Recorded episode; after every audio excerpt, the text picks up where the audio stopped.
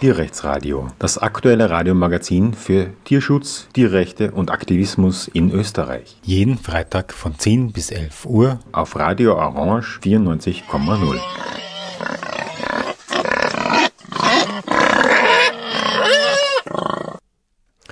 Ja, willkommen zum Tierrechtsradio. Heute in der Sendung möchte ich ein Thema ansprechen, das ich unter dem Namen Interventionalismus kenne. Vielleicht gibt es da unter der Spezialliteratur auch andere Worte dafür, aber ähm, es ist mir auch zugegebenermaßen nicht so oft bisher untergekommen. Ähm, es geht darum, ob oder ob äh, die Menschheit sozusagen nicht in Wildnis-Community, Wildtier-Communities eingreifen soll, um die in irgendeinem ethischen Sinn besser zu machen und wenn dann auch, wie man da eingreifen könnte. Und bei mir im Studio, um darüber zu sprechen, ist Benny Wenzel, der in seinem Lehramtsstudium Ethik sich offensichtlich auch mit diesen Fragen beschäftigt. Hallo. Hallo und danke für die Einladung. Ähm, ich bin Benny und ich studiere Englisch, Ernährung und Ethik auf Lehramt an der Uni Wien. Ich freue mich sehr, hier heute sprechen zu dürfen. Ja, danke, dass du dir die Zeit nimmst. Ähm, dieses Thema ist ähm, von meinem Standpunkt aus total kontroversiell, aber das finde ich oft in dem Radio auch wichtig, über solche Themen zu reden. Ich hatte zum Beispiel auch einen Ökojäger hier, mit dem ich natürlich auch an vielen Punkten nicht übereingestimmt habe, aber ich meine, das gehört in meinen Augen zu einem solchen Radio dazu, zu so einer Sendung, dass man halt Themen kritisch diskutiert, um auch natürlich den Horizont zu erweitern und vielleicht auch Ideen zu bekommen. Aber ähm, was ich praktisch immer mache, wenn ich Gäste habe im Studio, ist zunächst einmal zu fragen, wie bist du zu dieser Thematik oder überhaupt zur Tierschutzthematik gekommen? Was ist da so dein persönlicher Zugang? Ähm, wie vielleicht äh, viele jugendliche männliche Personen bin ich durch die Fitnessszene zuerst in die Plant-Based Szene gekommen. Ähm, war damals überzeugt, dass eine rein pflanzliche Ernährung der einzig und gesündeste Weg ist, sich zu ernähren. Ähm, denke ich natürlich jetzt nicht mehr ganz so. Ähm, aber kur kurz danach eigentlich ähm, bin ich auch in die ethische, also die vegane Szene gekommen, ähm, zu trennen von der plant-based, also gesundheitlich zum Beispiel fokussierten Szene, ähm, durch Debatten, die ich angehört habe, deren Teil ich war, ähm, konnte ich eigentlich nicht mehr irgendwie verneinen, dass das Unrecht, das nichtmenschlichen Tieren angetan wird, gigantisch ist und eine der größten moralischen Tragödien unserer Zeit ist. Und nicht lang danach, etwa ein halbes Jahr nachdem ich vegan geworden bin, ähm, das war etwa im Dezember 2019, ähm, mm, also jetzt drei Jahre her circa, ähm, war ich Teil von Anonymous for the Voiceless in Wien. Das ist eine Tierrechtsbewegung, abolitionistisch gesinnt, das heißt, sie argumentiert für die Abschaffung der Tierindustrie.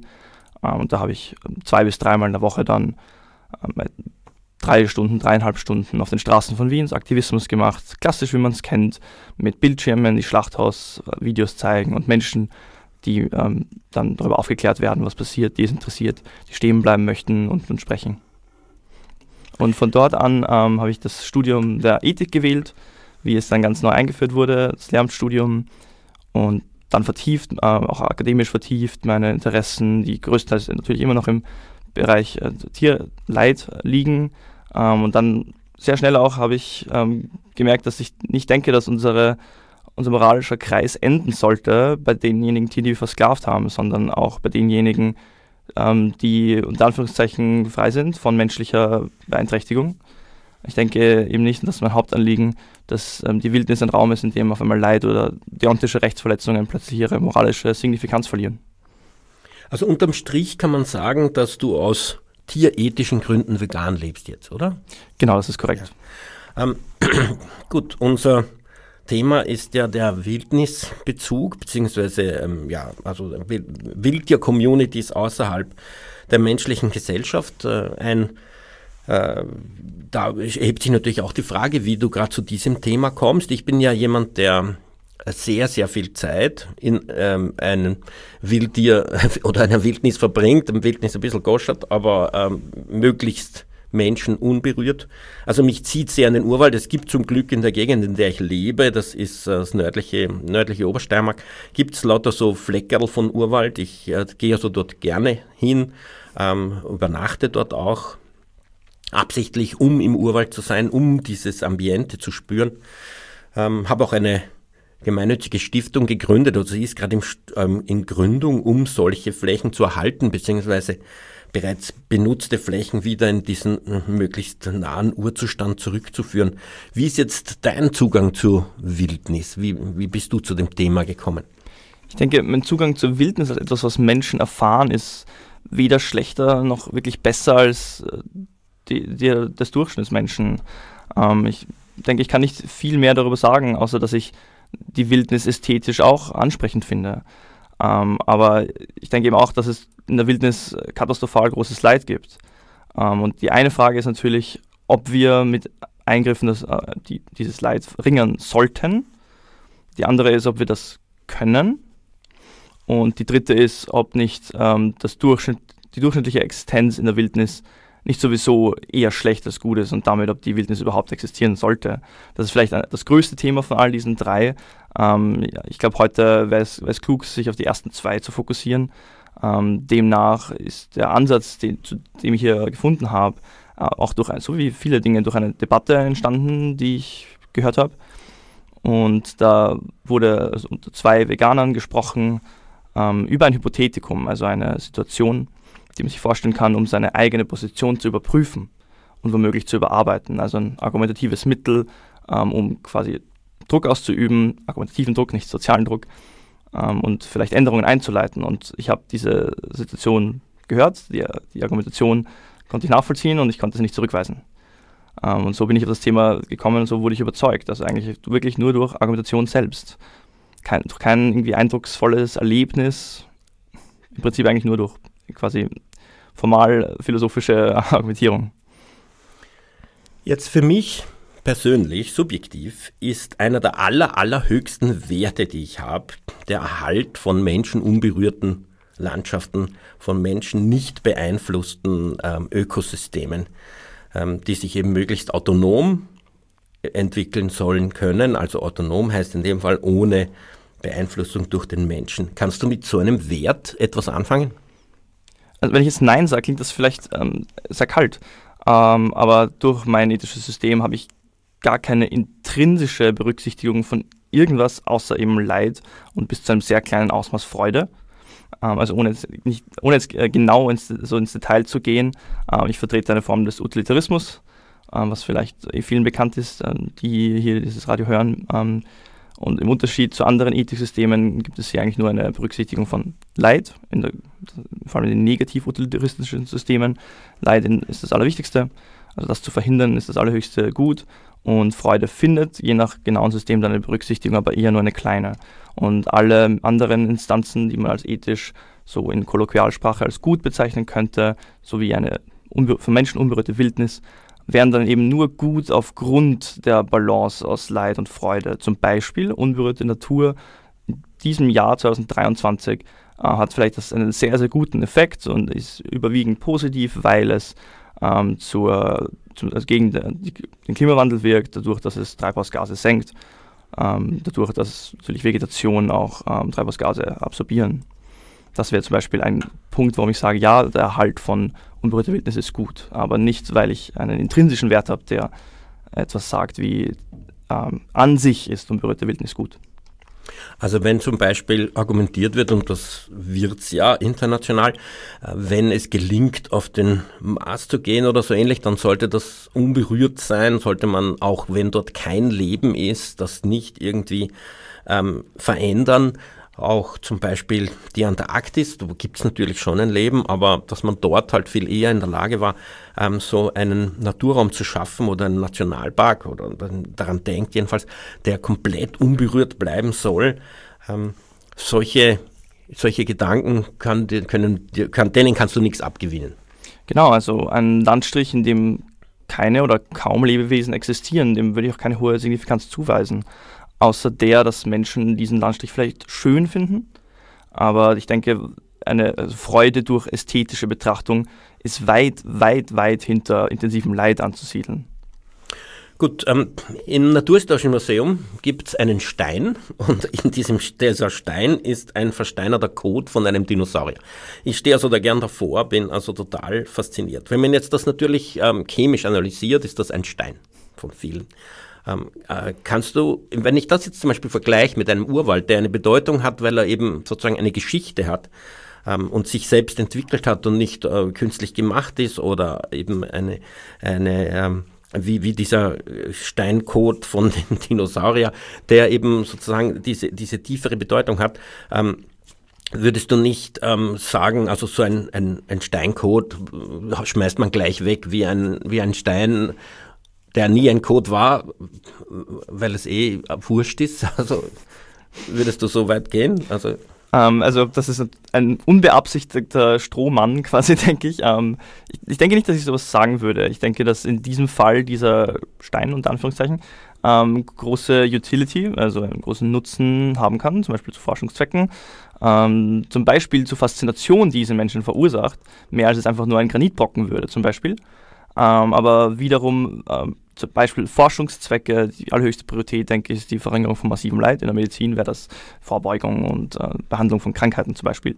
Ähm, wenn es nicht diesen Zwecken dient, dann kann ich dem auch in meiner Empfindung wirklich keinen sehr hohen Stellenwert beimessen. Zumindest keinen höheren, als ich also einem Lied beimesse zum Beispiel.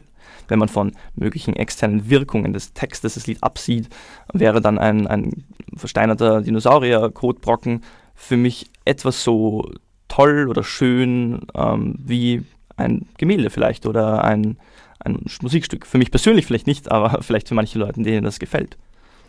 Ja, ich ähm, lebe in einer ähm, in einem Blockhaus im Wald. Dieses Blockhaus ist im Jahr 1740. Ich habe sehr viel über seine Geschichte studiert und ich habe beim Renovieren, um es halt bewohnbar zu machen, versucht, möglichst viel an Substanz zu erhalten. Auch da treffe ich immer, und das sage ich jetzt, werfe ich sozusagen dir nicht vor, aber ich treffe immer totales Unverständnis zu sagen, räumst doch weg und stell dort ein modernes Haus hin. Dann ist alles bequem, wunderbar, du kannst das energieeffizient machen und so weiter. Aber mir ist diese Bedeutung, diese historische Wichtigkeit, dieses Einfügen in diesen Wald, dieses, dieser Umstand, der mir jetzt also da bewusst ist, dass dieses Haus dort fast 300 Jahre unverändert so steht, ist mir wahnsinnig wichtig. Und da nehme ich jede Art von Unbequemlichkeit in Kauf, die dieses Haus mit sich bringt. Ähm, und das macht's. Also so ein altes Haus ähm, ist wahnsinnig schwer irgendwie ähm, sozusagen zu zu bewohnen, ohne dass es halt gewisse Unannehmlichkeiten gibt. Übrigens hat es überall Löcher und es kommen ständig Mäuse rein und wenn ich in diesen in, den, in die Speis gehe, dann sitzen dort vier Mäuse am Tisch und am, im Dachboden wohnt ein Marder und äh, also man hat einen direkten Tierbezug. Wenn das alles betoniert wäre, wäre natürlich nichts dergleichen und es, ähm, die Mäuse hätten, hätten keine Chance, weil ich ein Haus in der Nähe kenne, das also frisch neu dorthin betoniert wurde. Da haben sie das alte Haus abgeräumt und die sagen mir, na, sie haben null Mäuseprobleme. Also ähm, ja, man handelt sich das ein und man lebt sozusagen in dem Fall näher an der Natur. Aber meine Frage, die nächste, ist etwas anders gelagert. Wenn man über Wildtierintervention spricht, dann äh, ist für mich vorrangig diese Gedanken ähm, im Buch Zoopolis. Ich vermute, du kennst das, ich weiß nicht, ob du es kennst, aber dann sage ich dir kurz, um was geht. Äh, Zoopolis ist ein Buch von Will Kimblicker und Sue Donaldson, ähm, kanadische Universitätsprofessoren, also er ist zumindest einer, wir hatten ihn auch schon zu Besuch in Wien, um seinen Vortrag zu halten drüber, über das Buch. Und in diesem Buch wird getrennt, also er ist ein Politikwissenschaftler und ähm, beschäftigt sich auch mit Fragen der menschlichen Migration und Kolonialismus. Und er ähm, trennt sozusagen die Lebenswelten von Tieren in die ähm, sogenannten Nutztiere oder Haustiere, Heimtiere, die direkt mit Menschen zusammenleben, die domestiziert sind, die nicht unabhängig leben können und deren Existenz also davon abhängt, dass sie vom Menschen in irgendeiner paternalistischen Version versorgt werden. Dann gibt es eine Art ähm, Kulturfolger-Mittelding. Das sind so die Ratten und Tauben zum Beispiel, die ähm, von der menschlichen Kultur in irgendeiner Weise profitieren, aber ständig in einem Konflikt stehen mit den menschlichen Bedürfnissen und immer zurückgedrängt werden und wo halt so ein Konflikt passiert. passiert.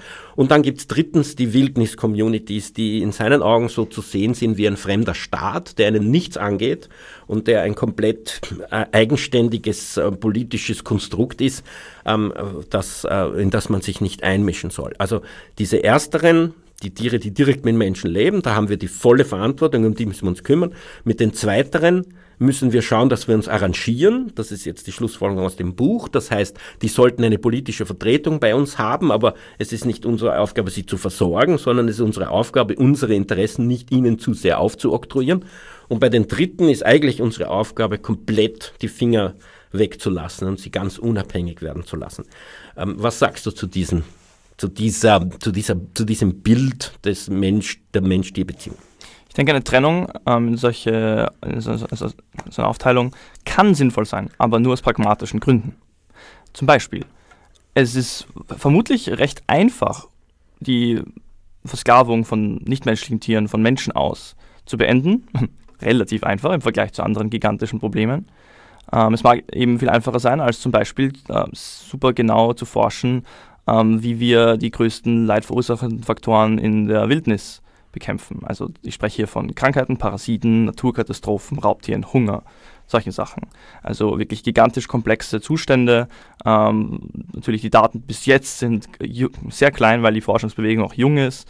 Ähm, genau, also das ist ein riesiger, monumentale, eine monumentale Aufgabe. Ähm, also aus pragmatischen Gründen mag es sehr gut sein, dass so eine Aufteilung sinnvoll ist. Aber darüber hinausgehend eben nicht. Ich denke, dass ähm, Interessensfähigkeit, also wer ein, ein rechtsbasiertes ethisches System vertritt, der würde sagen, dass Grundrechte entstehen aus Interessen, Interessen entstehen aus Sentienz, also Bewusstseinsfähigkeit. Und dann gibt es natürlich keine sinnvolle Unterscheidung mehr zwischen Tieren, die wir versklavt haben, und Tieren, die wir noch nicht versklavt haben. Ähm, und wer ein utilitaristisches System vertritt, würde sowas sagen wie Leid existiert trotzdem, egal von wem es kommt, egal wie es verursacht wird und wer oder was es verursacht, ist nur relevant in der pragmatischen Behandlung dieser Probleme. Jetzt ist das Argument aber schon auch ethisch, politisch ethisch zu verstehen. Es ist ein, es ist, würde ich sagen, das erste Buch, das diesen Political Turn ähm, in der Tierrechtsbewegung vollzogen hat, wo man also wegkommt davon, nur ethisch zu sprechen, sondern auch politisch. Und, ähm, und da ist eben die Aussage, da in die Wildnis sich einzumischen, ist wie Kolonialismus. Man geht wohin, wo irgendwelche indigenen Völker sind und man sagt, wir haben, wir wissen, wie das geht. Wir greifen da jetzt ein. Ihr dürft jetzt diese und jenen Traditionen nicht mehr machen, weil die in den Menschenrechten widersprechen. Ihr müsst euch jetzt äh, dem anpassen und wir stellen euch die Polizei hin, die aufpasst, dass dann nichts passiert. Und wir haben Erfahrung mit sowas, nordamerikanische Indigene, nordamerikanische IndianerInnen, ich habe dazu einiges an Büchern gelesen und äh, da gibt es jedenfalls eine Bewegung, die also das wahnsinnig scharf kritisiert. Ich würde sogar sagen, rund, also ich würde sagen, ähm, um einen Daumen also gesprochen ist es so, dass das die große Mehrheit sehr kritisch sieht, was da an Kolonialismus passiert ist. Man hätte sie vollkommen in Ruhe lassen sollen. Es gab ja auch diese Initiative, dass man die Kinder alle in Schulen steckt, damit sie eine Bildung haben und als Bildung halt in die Zivilisation sozusagen integriert werden können. Die Folge war aber riesiger Alkoholismus, riesige Diabetes, riesige Krankheiten, die man eben dorthin trägt, wenn man äh, aus der Zivilisation kommt, weil, und ich merke das an meinen Kindern, die wachsen auf und werden ständig mit den typischen Zivilisationskrankheiten infiziert und sind daher dagegen viel immuner, vor allem durch medizinische Hilfe als Menschen, die in der Wildnis leben und diese ganzen Keime nie merken, wenn sie denen dann zum ersten Mal begegnen, sterben sie dran in großer Zahl. Das sind wahrscheinlich die allermeisten der nordamerikanischen Indianerinnen, die durch den Kolonialismus gestorben sind, sind durch in solche Infektionen gestorben. Und es gibt da jetzt ein Movement dort, das sich immer auf die alten Werte besinnt und das sagt, sie hätten, hätten das also nie machen sollen. Sie sollen wieder zurück in diese JägerInnen, SammlerInnen-Kulturen. Ähm, siehst du das ähm, kritisch, so einen Kolonialismus, oder würdest du das nicht als Kolonialismus bezeichnen, wenn man in die Wildnis geht und den Tieren dort sagt, was sie zu tun haben? Ja, ich will es nicht so bezeichnen. Aus dem folgenden Grund, ich denke, dass diese Analogie eigentlich nicht ganz standhält. Ähm, ich denke, Kolonialismus wäre eine gute Analogie zu einer Handlung, wenn wir jetzt anfangen würden, um uns zu schießen, wenn wir Löwen einfach ähm, ermorden, zum Beispiel, also Raubtiere, wenn wir versuchen, wild um uns zu impfen und zu sterilisieren, ähm, wenn wir versuchen, CRISPR-Eingriffe vorzunehmen, ohne wirklich zu wissen, was wir tun. Weil zum Beispiel im Fall des Kolonismus, ähm, ich denke nicht, dass die Absicht war, Menschen zu helfen. Ich denke, die Absicht war, zu erobern und zu besiedeln. Aber unabhängig davon, wie die Absicht war, war der Outcome katastrophal schlecht, fürchterlich. Einer der größten ähm, Verbrechen der Menschheitsgeschichte, Genozid, Krankheitsplagen, alles mögliche natürlich. Ähm, also der Vorschlag, den die, die Forschungsrichtung macht, für die ich stehe, ist sowas wie akribische Forschung wie in jedem anderen komplexen Feld der Naturwissenschaften, zum Beispiel in der Medizin. Ähm, wir würden auch nicht äh, irgendwelche Eingriffe versuchen, von denen wir keine Ahnung haben, was sie tun und ob sie überhaupt sinnvoll sind. Ähm, was, alles, was wir sagen, ist quasi, wir wissen, es gibt äh, signifikantes Leid und das hat bestimmte Ursachen und unser größtes Ziel äh, ist es in diesem Sektor, äh, dieser, dieser Naturwissenschaft, das zu unterbinden. Ähm, wie wir dorthin kommen, ist vielleicht ein langer Weg und er ist sicher recht aufwendig, aber es das heißt nicht, dass wir nicht versuchen können. Ähm, also ich denke, eine bessere Analogie zu Eingriffen in die Wildnis, wenn man schon so im, im Thema ähm, an, also verschiedene Kulturen ist, dass die ineinander eingreifen, dann wäre ein besseres Beispiel, ähm, dass ein reicherer Staat, so wie es ja die Malaria Foundation gibt und solche Dinge, Malaria International, ähm, die versuchen, äh, Menschen vor Malaria zu schützen durch einerseits ähm, medizinische Behandlung und andererseits natürlich auch Netze. Und diese Personen kommen, also die Organisationen zumindest, kommen aus anderen Ländern. Und wenn man das als Kolonialismus bezeichnet, was gewiss manche Menschen tun würden, dann denke ich, hat man das Wort schon sehr missbraucht und inflationär verwendet. Und ich denke, das wäre die viel, viel, viel besser verteidigbare Analogie. Also ich denke, der Eingriff in Wildnis wäre so wie der Eingriff in, unter Anführungszeichen Eingriff, in andere Länder, indem man gezielt evidenzbasiert Eingriffe äh, einnimmt, um Leid massiv zu verhindern. Ähm, das ist möglicherweise äh, deine Version von Interventionalismus und ist ja gut zu hören, dass die etwas sanfter ist. Aber ich habe einiges schon ähm, dazu gelesen, dass es Menschen gibt, die meinen, man sollte eingreifen, die ganzen ähm, Beutegreifer entweder ausrotten oder auch genetisch manipulieren. Man sollte, äh, es ist sogar gut, habe ich wo gelesen, ähm, von, äh, nein, in, einem, in einem, einer Konferenz bei einem Vortrag gehört, es ist gut, wenn man einen Supermarktparkplatz baut, weil dann ist dort keine Wiese mehr, bei der Mäuse getötet werden könnten oder, oder andere Tiere unterkommen. Also da, das hat für mich sehr kolonial geweckt. Aber okay, ähm, George Catlin ist ein Maler, der Anfang des 19. Jahrhunderts durch, die, ähm, durch den wilden Westen der USA gezogen ist ähm, und hat dort Indianer, Indianerinnen gemalt. Wenn man sich die Bilder anschaut, die tun sich natürlich so herrichten, um ähm, also, also repräsentativ zu sein. Und bei den männlichen Indianern findet man praktisch bei allen Skalps an seinem Gewand hängen. Ähm, das ist also offensichtlich Teil dieser Kultur damals gewesen. Ähm, wie würdest du sagen, wenn wir jetzt dort ähm, hingingerten und da gibt es halt in Montana statt einer Zivilisation noch Prärie-IndianerInnen, die da durchziehen und die sich aber auch so mit Skalps behängen, würdest du sagen, man sollte eingreifen oder man sollte sagen, die lassen wir, wie sie sind? Es kommt ganz darauf an, wie diese Skalps entstehen. Wenn es, ähm, wenn es Kopfhaut von ermordeten Menschen sind, dann definitiv, so wie in jedem anderen Fall der Nothilfe. Ähm, wenn das Skalps sind von verstorbenen Menschen, dann habe ich damit kein Problem. Ähm, ich denke, das sind sicher alles ähm, getötete Leute. Die ja. haben halt äh, mhm. Konflikte zwischen den Stämmen und mhm. bringen sich gegenseitig um und, und wenn, sie, wenn einer besonders toll ist, schafft er halt den umzubringen, schneidet ihm die Kopfhaut ab, hängt sich an, an das Gewand, um zu zeigen auch, wie, wie erfolgreich der in dieser, oder wie mutig auch wahrscheinlich in diesen Konflikten war. Also definitiv ist es ähm, menschliche. Du würdest sagen, man sollte dann hin und die stoppen. Man sollte solche Stammeskonflikte durch, durch Gewalt verhindern. Mhm. Also das kommt jetzt nochmal darauf an, äh, das ist eher eine strategische Überlegung. Ähm, wenn wir die Möglichkeit haben, so einen Konflikt möglichst gewaltfrei zu lösen, dann bin ich natürlich dafür. Ich meine, das wäre ja auch schon eher seltsam, wenn man nicht dafür wäre. Genauso wie man für wahrscheinlich Nothilfe ist, wenn man zwei Menschen sieht, die sich die mit Messern aufeinander losgehen, sollte man vermutlich, also ich denke, dass die meisten Menschen würden dem zustimmen, die versuchen daran zu hindern. Auch wenn man denen das Schienbein äh, irgendwie ins Schienbein treten muss, ähm, um, sie, um zu verhindern, dass sie sich gegenseitig abstechen. Ähm, wenn es große Menschengruppen sind, wird die Situation natürlich komplizierter, ähm, aber ich denke nicht, dass das etwas ist, was wir nicht zumindest versuchen sollten und wie in allen, Fall, äh, in, allen Fällen die ähm, Evidenz äh, möglichst komplett haben, um zu überlegen, ob so ein Eingriff sinnvoll ist. Wenn die Wahrscheinlichkeit 95% ist, dass es ohne jegliche Gewalt funktioniert und die restliche 5% sind eine Todesspanne von 1 bis 10 Menschen. Wenn sich sonst 1000 Menschen gegen sich abschlachten, dann bin ich definitiv dafür, ja.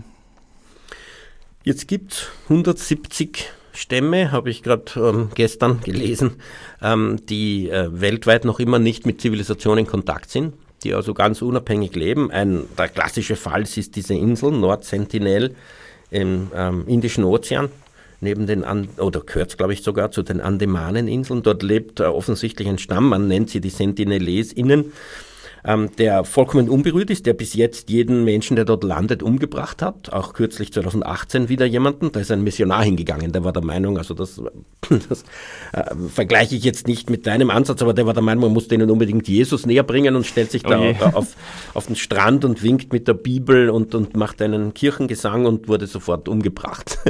Ähm, es sind aber auch zwei Fischer äh, umgebracht worden im Jahr 2006, deren Boot versehentlich in der Nacht dorthin getrieben ist und kaum waren sie im Stand, sind sie umgebracht worden. Ähm, Davor gab es auch ein paar andere Fälle, ähnliche Fälle, wo äh, Menschen von denen umgebracht worden sind. Und der indische Staat hat 1996 beschlossen, ähm, die komplett unberührt zu lassen. Er hat eine Sperrzone erlassen, drei Kilometer um die Insel, da darf niemand rein, niemand hin und die können dort machen, was sie wollen. Man weiß natürlich nicht, was sie machen. Es gab dann 2004 einen Tsunami, da ist dann der Staat mit einem Hubschrauber gekommen, um zu schauen, was dort ist. Und die haben sie gleich mit Pfeilen beschossen und den Hubschrauber vertrieben.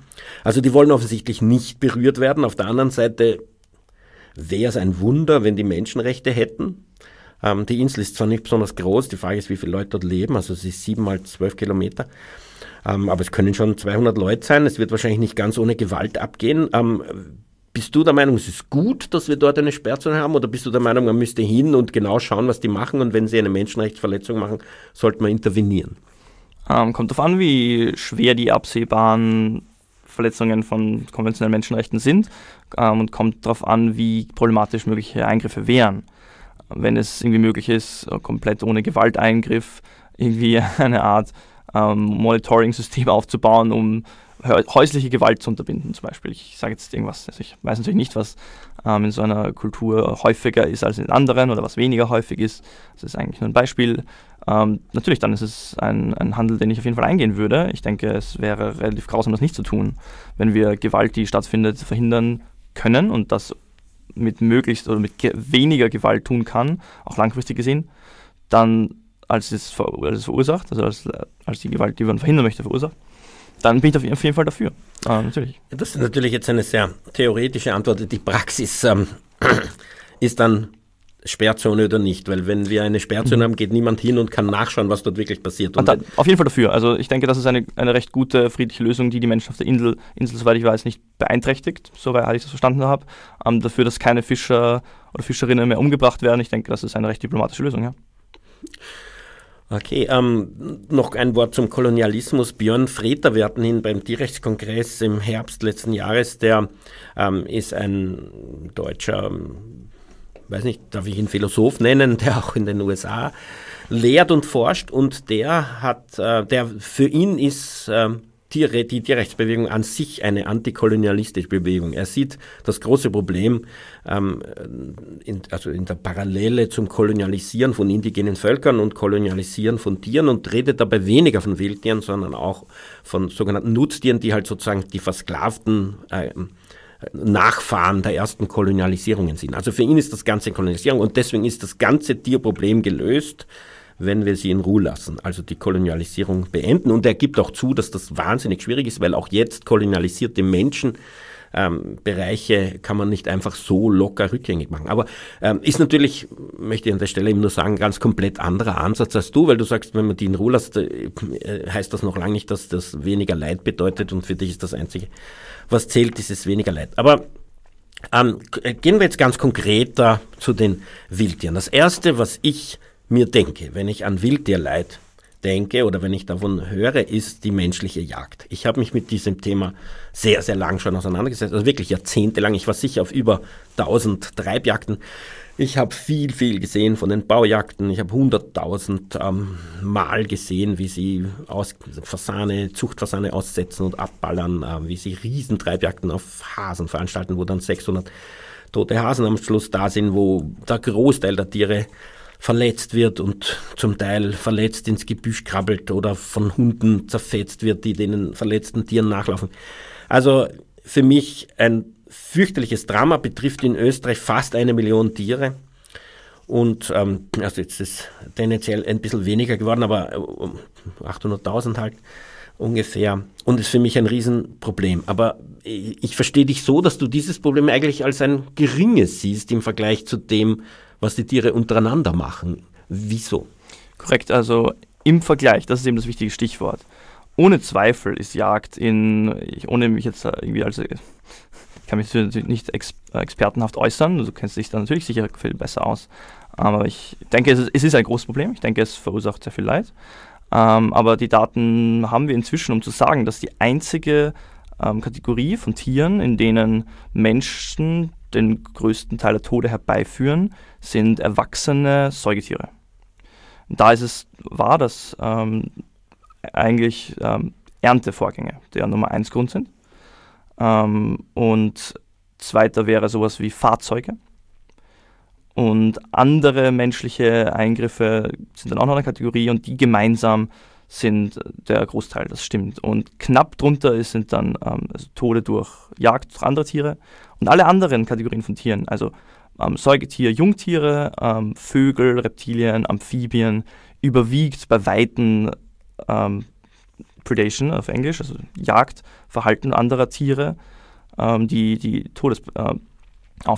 Und der zweitgrößte Grund ist zum Beispiel bei erwachsenen Amphibien wäre dann ähm, Krankheiten oder Fun also Pilzbefall zum Beispiel ist bei Insekten einer der größten ähm, Gründe ähm, des Todes von vielen, von vielen Tieren. Also ich denke, die Daten zeigen relativ klar, dass Jagd ja in einer kleinen Gruppe, die wir als Menschen durch unseren Bias der also Exposition Bias, durch das wir viel von denen mitbekommen, zum Beispiel Rehe. Ähm, also wenn wir das Wildtiere betrachten, bekommen wir wahrscheinlich durch das Thema Jagd am meisten mit äh, von eben Wild, also Rotwild wahrscheinlich, ähm, oder vielleicht Wildschweinen.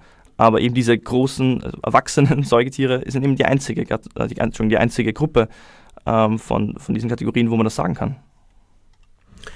Ähm, also ich bezweifle, dass ähm, die Jagd weniger erwachsene Rehe umbringt als ähm, die Mähmaschine oder der oder der, ähm, der, der, Autounfall, weil das also im, im Zahlenverhältnis nicht steht, aber äh, ähm, kann sein, dass das die, die Daten von Ländern abhängen.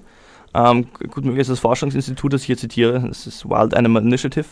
Die sind international äh, vertreten, aber ich denke, dass die meiste Forschung, die sie betreiben, ohne jetzt genau zu sehen, woher die Zahlen sind, aus welchem Land, Meistens ist es US-amerikanisch oder britisch. Mhm. Ja, na, wir haben das Riesenproblem, wenn man so will, dass die Jagd wie besessen füttert und wir daher weltweit die größten Populationsdichten von diesem sogenannten Schalenwild hat. Schale sind die Hufe, die Paarhufe. Und ähm, so werden in Österreich 300.000 erwachsene Rehe erschossen jedes Jahr. Wenn man das zum Beispiel im Verhältnis zum Wolf setzt, der bringt ein Wolf typischerweise 15 Rehe im Jahr um. Ähm, wenn Österreich voll besetzt mit Wölfen wären, schätzt man 3000. Da kommt man also dann auf ein Fünftel oder Siebtel von dem, was die Menschen an Rehen umbringen. Also würde ich sagen, im Vergleich zum Wolf zum Beispiel, der möglicherweise der einzige ist, der bei den Rehen wirklich signifikant viele tötet. Bei den, ähm, der Luchs schafft das vielleicht auch noch, der Bär dann nicht mehr.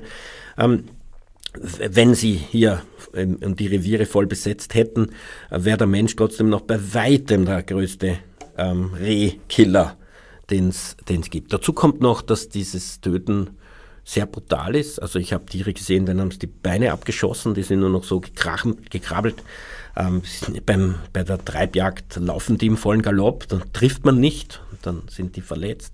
Und vor allem natürlich, wenn es Schüsse mit Schrot sind. Also das ist eine Katastrophe. Ich habe äh, selbst eine Statistik geführt, weil ich eben viele Treibjagden besucht habe, mich hingesetzt und also geschaut, wie viele Tiere von denen angeschossen entkommen, wo man sieht am Zucken, dass das Tier getroffen ist. Und ich habe also, was mich betrifft, ähm, entsetzliche Zahlen gesehen. Also das sind bei weitem mehr als die Hälfte der Tiere, die nur angeschossen werden. Das ist natürlich bei der Treibjagd, bei der Ansitzjagd mag das anders sein. Aber ähm, könnte man nicht sagen, dass eine Jagd durch Menschen, durch uns viel leichter beeinflussbar ist als eine Jagd durch, weiß ich nicht, welche Jagdformen dich besonders irritieren, aber vielleicht durch Füchse?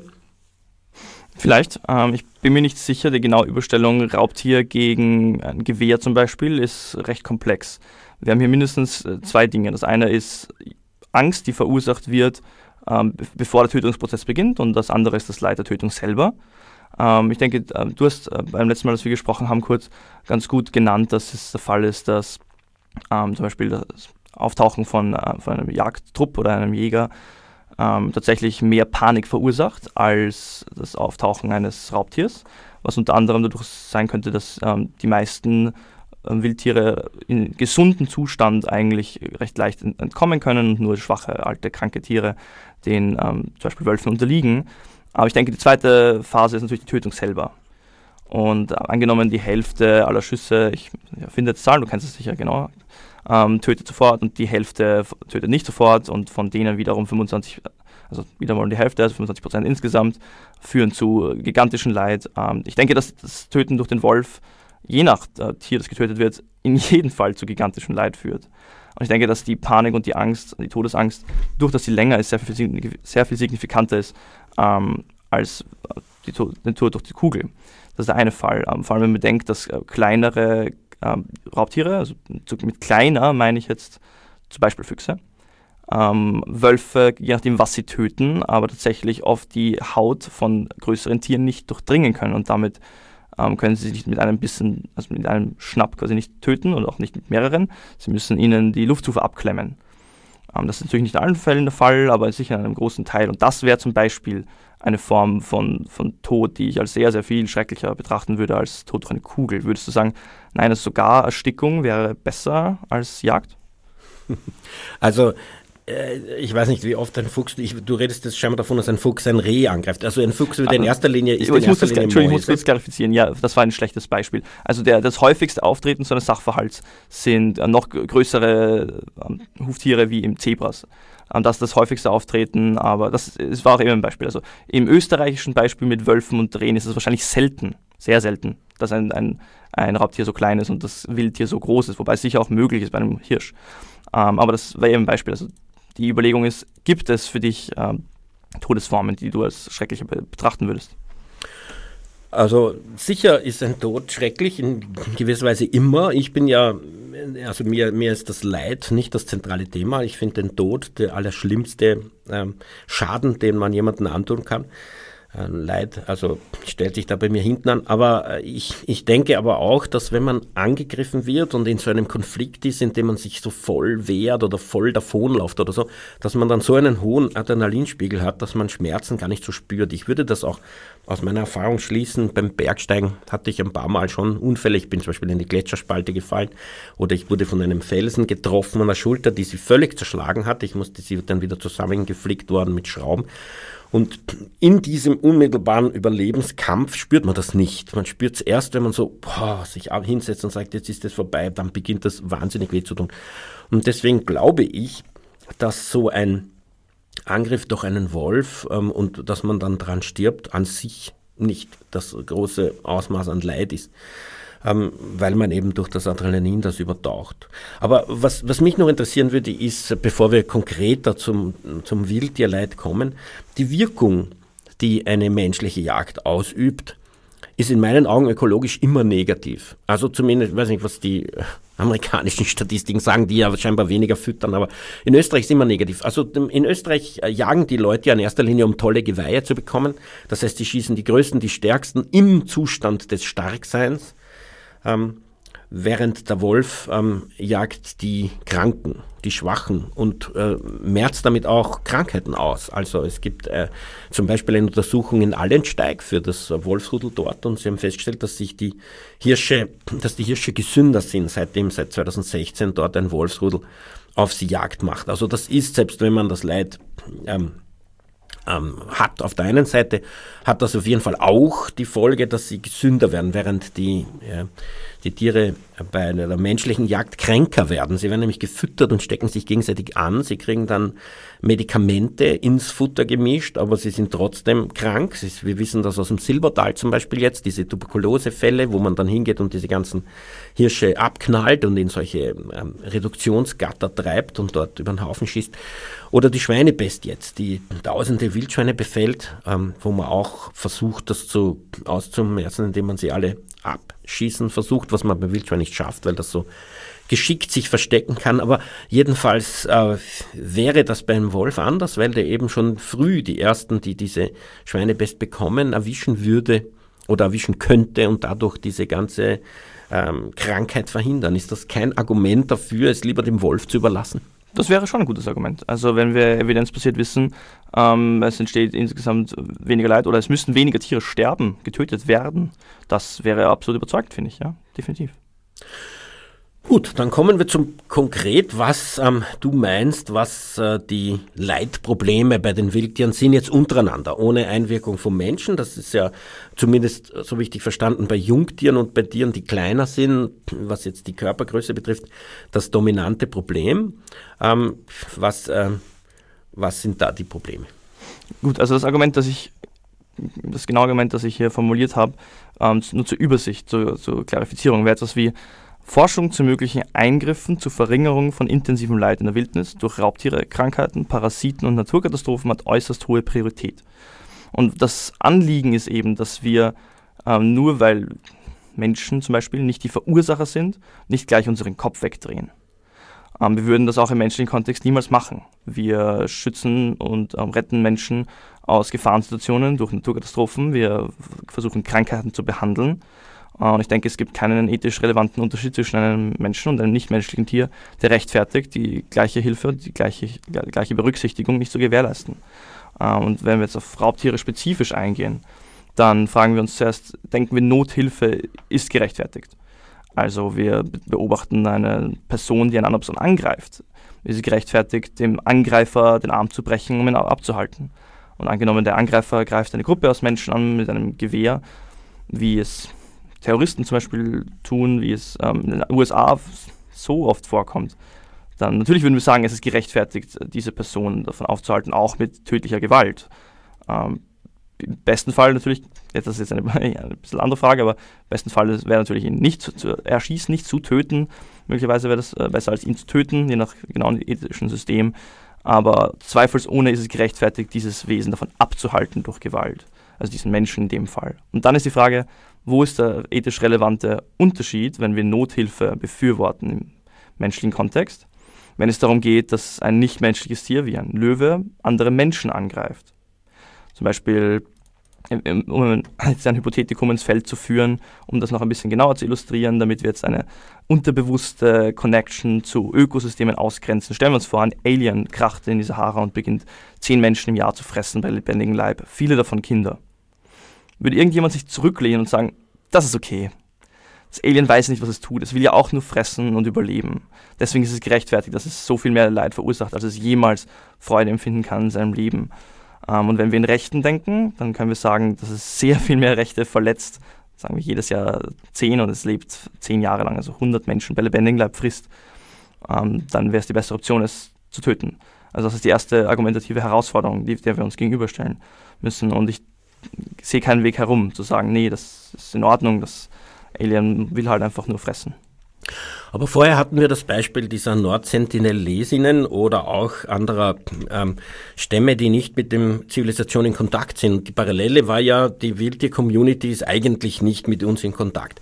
Und wenn wir sagen, wir helfen dort nicht, wenn bei den Nordsentinel-Lesen da, ähm, Lesinnen da, der, der Tsunami gekommen ist, ist zwar einer hingeflogen, aber sie haben sich gleich wieder weggetrieben. Also es hat niemand eingegriffen, wer auch immer da drin krank ist oder verhungert oder von einem Wildschwein gefressen wird oder umgekehrt ein Wildschwein frisst, greift niemand von uns ein. Und so könnte man ja genauso sagen, machen wir das bei den, bei den Wildtieren bei uns im Wald auch, weil das sind sozusagen auch, genauso wie diese Nordzentelesinnen, unabhängige Leute. Also ich sehe da keinen Speziesismus, wenn man diese Parallele zieht. Und der zweite Aspekt, den ich ansprechen würde von dem, was du gesagt hast, ist Nothilfe, wenn einer um sein eigenes Überleben kämpft. Das ist Notwehr. Frage. Das ist Notwehr. Nein, nein, ich weiß schon. Aber wenn er jemandem was antut, weil er sonst selber stirbt, was ja bei diesen Beutegreifern wäre, die wollen ja das essen, damit sie überleben und nicht, weil sie einen Spaß dran haben. Und, ähm, und dann ist zum Beispiel die Frage, äh, du, du machst ja eh solche äh, Gedankenexperimente, es landet irgendwer jemand auf einer Insel und es sind zu wenig Leute da oder in einem Boot oder was auch immer und es sind zu wenig Leute da, äh, zu viele Leute da und zu wenig Ressourcen kann jetzt einer einen anderen über Bord hauen oder fressen oder müsstest du dann aus Nothilfe eingreifen und den, der das machen muss, weil er sonst stirbt, daran hindern, sodass er stirbt? Großartig, also großartig. Behandeln wir das. Ähm, wenn diese beiden Personen genau den gleichen Abdruck an Leid ähm, haben, also sagen wir, sie sind beide nicht AktivistInnen und sie tun nach diesem Aufenthalt auf, diesen, auf dieser Insel ähm, nichts mehr und sie schotten sich komplett ab. Also nur jetzt angenommen, damit das nicht komplexer wird, als es sein muss, dann ist es bei einer 1 zu 1 Situation mir egal. Also ähm, dann kommt es nur auf die, wenn wir dann entscheiden können, wie diese Personen getötet werden, also sagen wir, die eine Person wird äh, durch mehrere Faustschläge getötet, um gegessen zu werden, aber wir könnten den Angreifer töten, indem wir ihn durch den Hinterkopf schießen, dann bin ich immer für die schnellere, losere Tötung, wenn alle anderen Variablen equalisiert sind. Also dann ist es mir egal. Ich denke nicht, dass wir sinnvollerweise sagen können, ähm, irgendwie, weil er überleben möchte, ist es gerechtfertigt, mehr Leid äh, oder Rechtsverletzungen zu verursachen. Angenommen, er müsste zwei Menschen töten, dann wäre ich zum Beispiel auf jeden Fall nicht dafür, dass die Person das tut. Ähm, bei 1 zu 1 kommt es nur auf die möglichen Tötungsmethoden an. Das ist insofern interessant, weil du dann sagst, ähm, du wärst dafür, den Beutegreifer zu stoppen, weil der in Zukunft mehr Leid anrichtet genau. als seine Beute. Aber was ist, wenn er dann einen Menschen anfällt? Weil ein Mensch richtet nach allem, was ich weiß, wesentlich mehr Schaden an als jeder Beutegreifer. Also mhm. auch der, wenn ich Mike Archer zum Beispiel hernehme, nicht, auch der vegan lebende Mensch ähm, tötet für jedes äh, Kilo Weizenprotein 300 Mäuse. Ähm, kein Wolf tötet nur ansatzweise so viele Individuen. Also wenn ein Wolf einen Menschen frisst, müsste es dem dann theoretisch helfen. Korrekt, ähm, wunderbar. Also zwei Sachen in diesen Beispielen nehmen wir immer an, dass die Person, also wenn wir jetzt auf Menschen gehen, ähm, zu, zur einfachsten Version keine Leid verursacht aus irgendeinem Grund. Das wäre die sterile Version, mit der wir am besten die Prämissen überprüfen können, die wir eigentlich, um die es eigentlich geht. Aber wenn wir es jetzt in ein bisschen realeren Kontext übertragen, ähm, ich denke, dass Menschen eine Funktion haben, eben Forschung in der Wildnis durchzuführen, um das Leid, das so gigantisch ist, zu verhindern. Das können andere Tiere nicht. Das ist, denke ich, eine gute Existenzberechtigung von menschlichen Tieren. Ähm, so etwas wie die ausreichende Kognition, um Forschung durchzuführen, um Leid möglichst zu minimieren auf diesem und anderen Planeten potenziell. Ähm, das ist, ich denke, der, der größte Grund, warum ich ähm, die menschliche Spezies, ähm, dass ich quasi ein Auge zudrücke, aber ethisch tatsächlich, äh, glaube ich, gut gerechtfertigt. Natürlich ist es wahr, dass ähm, auch eine vegane Person sehr, sehr viele Säugetiere und Insekten und alle möglichen ähm, Vögel in der Pflanzenproduktion auch tötet, durch den Konsum von Pflanzenprodukten. Komplett richtig. Viel, viel weniger als eine nicht vegane Person, weil natürlich die Tiere ähm, auch natürlich etwas fressen müssen und die weiß ich ja auch alles, die Veredelungsverluste gigantisch sind, das heißt, wir brauchen viel mehr Kalorien, die wir in eine Kuh reingeben, als wir dann rausbekommen und so weiter. Also die sogenannten Crop Deaths, Erntetode, sind klarerweise höher bei Nicht-VeganerInnen, aber immer noch bestehend bei VeganerInnen. Richtig. Aber hier ist die Frage jetzt, ähm, wenn, also wir können das äh, vielleicht noch ein bisschen modifizieren, um es klarer zu machen, wenn ein Löwe einen Menschen anfällt, der ein gesuchter Massenmörder ist, wäre es vielleicht nur vernünftig, den Löwen aufzuhalten, ähm, weil wir irgendwie eine externe Berücksichtigung des Rechtsstaats möchten und dann quasi einen fairen Prozess vollziehen und ihn dann wegsperren und sowas. Also eine externe Begründung wäre irgendwie sinnvoll, das ist gut möglich. Ähm, ansonsten so isoliert, wenn es dazu nicht kommt, aus irgendeinem Grund und die Person sonst wieder frei läuft, ähm, könnte man sagen, ja, es ist gut, dass der Löwe diesen Menschen tötet, ähm, damit er nicht noch viel mehr Leid anrichtet. Ansonsten gibt es eben einen Cut-off-Point, ähm, sagen wir, das ist eine vegane Person. Ich denke, das ist aus, also mindestens dieser, aus ähm, pragmatischen Gründen ein recht guter Cut-off-Point, wo wir sagen können, nein, da ist die menschliche Fähigkeit, weiterhin Leid zu reduzieren, als sowas wie tragische Aufpasser dieses Planeten und anderen Planeten ähm, zu fungieren, da ist es wichtiger, weil die menschliche Spezies die einzige ist, die sowas kann. Um, okay, äh, die Argumentation, die du da machst, verlässt also sehr, sehr weit, muss man sagen, das äh, klassische Menschenrechtsargument, weil Menschenrechte kommen ja dann, oder Grundrechte gar nicht mehr so vor, das ist sehr, sehr konsequenzialistisch aufgezogen. Genau. Ähm, dann läuft man zum Beispiel in so ein Problem, bringt man den reichen Einsiedler um, ganz human, wenn man mit dem Geld 50.000 Menschen retten kann. Konsequenzialisten müssen sagen, ja, aber dann sitzen wir in einem Land, wo die Leute sich doch gegenseitig ermorden und dort wird mir Angst und Bang. Aber äh, leider Gottes ist die Zeit wirklich erstaunlich rasch vergangen. Ähm, es sind nur noch ganz wenig Minuten. Deswegen würde ich gerne noch ähm, eine Frage also stellen und dich bitten, das kurz zu beantworten. Und dann habe ich noch eigentlich vier. Du, hast für jede eine Dreiviertelminute Zeit. Aber ähm, meine These ist, ähm, aufgrund von evolutionärer Anpassung ist es so, dass fast alle Wildtiere fast immer glücklich sind. Einfach weil sie angepasst sind. Wenn sie nicht, ange wenn sie nicht glücklich sind, dann sind sie nicht angepasst. Dann vermehren sie sich nicht ausreichend gegen, im Vergleich zu denen, die schon glücklich sind und dadurch entsteht das. Ähm, Beispiel Mensch, der jetzt nicht angepasst ist an solche Gesteinswüsten, ähm, wie wir es in den Städten haben. Deswegen gibt es so viel Burnout, deswegen gibt es so viel Selbstverletzung, deswegen gibt es so viel Menschen, 27 Prozent laut New Scientist in UK, die ähm, Antidepressiva zu sich nehmen. Wenn wir jetzt 10.000 Jahre warten und es vermehren sich immer die, die nicht depressiv sind, dann ist man vielleicht angepasst und dann sind die Leute auch in der Stadt glücklich.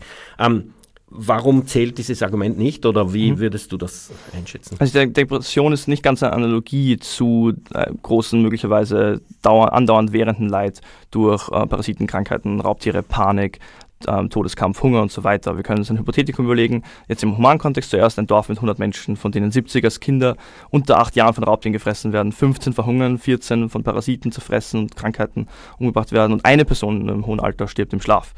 Das ist in etwa analog zu Wildtieren. Ähm, und jetzt kann man dann Symmetriebrecher versuchen zu nennen. Aber Tieren geht es trotz all dieser Umstände gut aus evolutionären Gründen. Und dann ist meine Frage, was ist der relevante Unterschied in der Evolutionsgeschichte von Menschen und Tieren, der diesen Unterschied ähm, irgendwie rechtfertigt? Weil ich denke, wir würden alle dieses Dorf ablehnen. Wir würden sagen, nein, das ist eine schreckliche Existenz. Wir würden dieses Dorf nicht gründen, wenn wir die Möglichkeit hätten, es zu gründen. Ich meine, äh, bei Lebendigen halt gefressen zu werden als Kind. Ich meine, viel äh, das Schrecklicheres kann ich mir nicht vorstellen in Wahrheit. Ähm, und dann, genau, also das Argument, Menschen sind einfach irgendwie schon anders angepasst als, Tier, als die meisten Tiere, Säugetiere zumindest, denke ich, funktioniert nicht, weil ähm, Evolution ist viel zu träge, als dass es die Zeit unserer Zivilisation so riesige Unterschiede einleiten hätte können. Ähm, also ich, ich, sehe keinen relevanten Unterschied zwischen Menschen, die wir in einer Situation absolut äh, herausholen möchten oder so ein Dorf erst gar nicht gründen würden ähm, und nicht menschlichen Tieren. Also ich kann wieder nur auf Nord Sentinel verweisen. Die werden wahrscheinlich auch Parasiten haben und diese ganzen Krankheiten und trotzdem ähm, treiben sie einen weg, wenn dort Leute landen wollen, die ihnen Medikamente bringen. Das haben sie nämlich auch probiert. Ähm, ich denke, das ist ja nicht bewusst. Entschuldigung, das ist ganz wichtig. Ich ja, denke, aber da, da, dann laufen wir das Problem, dass wir paternalistischerweise sie festnehmen und zu ihrem Glück zwingen. Und ähm, ja, das äh, sehe ich natürlich schon sehr als problematisch an. Aber ich meine, ähm, trotzdem, wenn ich wandere, sehe ich nur fröhliche Tiere. Jetzt sagt mir jemand, ich habe das bei so Konferenzen erlebt, na, du siehst halt die nicht, weil sie im Gebüsch sitzen, aber das stimmt nicht, weil ich mehrere äh, solche Fälle habe. Ich habe auch schon sterbende Tiere gesehen, ähm, aber man sieht die Gämsen, da gibt es kein Gebüsch über der Baumgrenze. Bei jeder Wanderung sehe ich 40 und die sind alle glücklich und gesund und sie liegen in der Sonne und sie rutschen am Schnee und sie sind fröhlich. Und wenn da wirklich ein hoher Prozentsatz an ständig leidenden Tieren wären, müsste man das erkennen. Abgesehen davon gibt es auch wissenschaftliche Literatur. Mark Beckhoff zum Beispiel, der argumentiert, dass das nicht so ist, ähm, dass äh, die Tiere ständig leiden würden. Ähm, gut, äh, die Frage ist, wie man das in der jetzt faktisch aufzieht. Vielleicht ganz Aber kurz, eine halbe Minute. Ähm, ich denke, das ist die falsche Tiergruppe, die wir betrachten hier. Ich denke, das ist eine winzige Anzahl. Also äh, auch vielleicht ausgewachsene Säugetiere ist ein kleiner Bruchteil. Ähm, der absolute Großteil von Wirbeltieren, ähm, die, also das Verhältnis äh, werden erwachsen zu nicht, werden nicht erwachsen, also nicht, nicht geschlechtsfähig betrachtet, sind zum Beispiel Reptilien, Schildkröten ein populäres Beispiel, von denen Hunderte und Tausende ähm, einfach aus, entweder im Ganzen geschluckt werden, auseinandergerissen werden, ähm, verhungern an Krankheiten, sterben, ähm, noch bevor sie jemals überhaupt nur ein paar Wochen oder Monate alt werden. Ähm, und da zu sagen, ja, wenn ein Tier ausgewachsen wird und ein vielleicht schönes Leben führt, ähm, relativ schön, wie du die wie du die äh, halt Rehe beobachtest und dann urteilst, quasi, ist ein gutes Leben. Ähm, wenn dafür 1000 äh, ein, Leben, ein Leben führen, das in, im menschlichen Kontext absolut nicht zu rechtfertigen wäre und ich keinen relevanten Unterschied sehe zwischen einem nichtmenschlichen Tier, wenn wir ähm, betrachten, eine, eine Woche Existenz durch Hunger, also die von Hunger und Krankheit geprägt ist, und dann ein geschluckt werden und in Magensäure, zersetzt werden von einem großen Beutegreifer, ähm, wie es bei, bei ganz kleinen Schildkröten der Fall sein kann, denke ich nicht, dass wir sagen können, dass es ein gutes Leben ist. Naja, besser, ich würde es trotzdem leben. Ähm, jetzt ist die Zeit wirklich vorbei. Ich wollte noch einen Satz von Yuval Harari oder seine Erkenntnisse erwähnen. Du kennst ihn wahrscheinlich, kurze Geschichte der Menschheit, ist ein totaler Bestseller geworden. Und er argumentiert da drin, dass die Menschen als JägerInnen und SammlerInnen wesentlich besseres Leben hatten in der Steinzeit als äh, Absesshaftwerdung. Er bezieht sich darauf eine viel gesündere Ernährung, äh, viel mehr Freizeit, ähm, ein generell einen größeren Glückslevel, weniger Stress, weniger Konflikt, weniger Hierarchie, keine Versklavung, kein Besitz, weil man als Jäger und Sammler, der rumzieht, hat man vielleicht ähm, ein Pferd oder was, aber ähm, du kannst nicht Besitze anhäufen, du hast diese Reich-Arm-Schere nicht und du hast äh, keine Gefängnisse, was eben evolutionär gesehen das schlimmste Leid verursacht, dass ein Wesen gefangen ist, weil man das in der Evolution halt nie kennengelernt hat. Und ab der Sesshaftwerdung geht es mit dem menschlichen Glück bergab, sagt Yuval Harari. Und deswegen finde ich es ein bisschen problematisch, diese dieses, ähm, diesen Weg ins Unglück auf Wildtiere zu extrapolieren. Abgesehen davon sind wir nicht so weit gekommen, dass wir die Frage stellen, wie das in der Praxis sein soll. Weil wenn man natürlich ähm, diese tausend äh, Schildkrötenbabys jedes Mal rettet, dann hat man bald 100.000 und dann bald Millionen und dann ist die Frage, was die essen, weil vielleicht essen sie ja auch andere Tiere. Weil wenn man sich anschaut, wer jetzt, wenn man die Insekten dazu zählt, ist ja fast jedes Tier andere Tiere. Also so rein vegane, die de facto nie ein Insekt anrühren oder auch keine Muschel oder auch kein Grill. Man müsste ja zum Beispiel alle Wale ausrotten, dass jeder von lebt von sowas. Ähm, Fische, die sich gegenseitig essen. Also wenn man, äh, wenn man da konsequent alle, die Tiere töten, streicht, dann bleibt fast niemand mehr über. Ähm, leider ist die Zeit um. Ähm, ich muss noch eine Vorankündigung machen, ähm, und zwar gibt es jetzt die Animal Liberation Weekends, ähm, insbesondere kommenden Samstag, 11. und 12. März in Wien und äh, bitte die Info auf vgd.at slash ALW sich einholen und auch anmelden dort. Ähm, es folgt dann Innsbruck am 18. und 19. März, Bregenz 31. März, 1. April, dann Salzburg eintägig am 15. April und Klagenfurt am 6. Mai. Linz ist leider abgesagt worden. Ähm, und wichtig auch noch ist das das kommende Wochenende, genau. Ähm, also nicht jetzt, sondern in einer Woche später am 25. und 26. Februar von 10 bis 18 Uhr findet in Salzburg im Kongresshaus ähm, die Veggie Planet Messe statt ähm, wo eben äh, vegane Alternativen auf allen Ebenen angeboten und vorgestellt werden, wo man sich eben da ähm, informieren kann, wie man so ein Leben leben würde.